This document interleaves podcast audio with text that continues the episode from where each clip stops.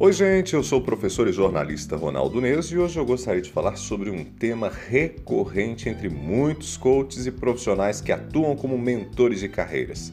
Eles costumam repetir que você está no controle de sua vida, você escreve seu destino. Noutras palavras, você é o responsável por seu sucesso ou seu fracasso. Aqui do meu cantinho eu costumo repetir: tem coisas que a gente não controla. O, di o discurso de que estamos no controle tem sim sua importância.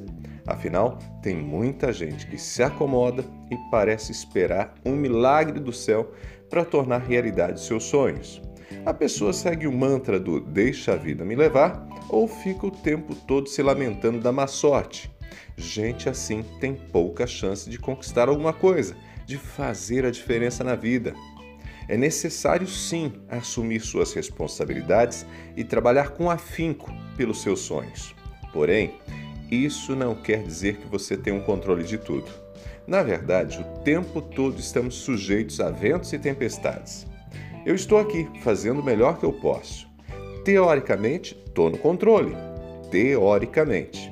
Mas eu posso sair daqui a pouco do trabalho e sofrer um acidente isso tudo pode me tirar da rota que eu desenhei, tirar por algumas horas, dias ou até mesmo mudar completamente minha vida. Talvez você esteja aí tentando viver a ideia de que está no controle de sua vida.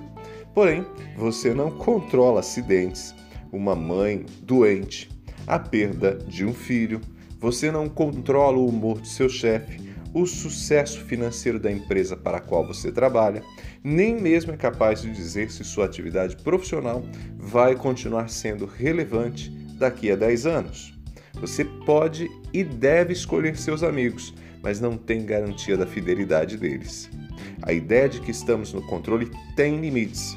A realidade se impõe e muita coisa não depende de nós.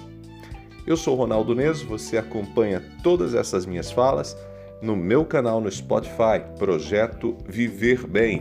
Também acompanha no blog ronaldoneso.com e eu estou nas redes sociais Facebook, Instagram, Twitter e LinkedIn.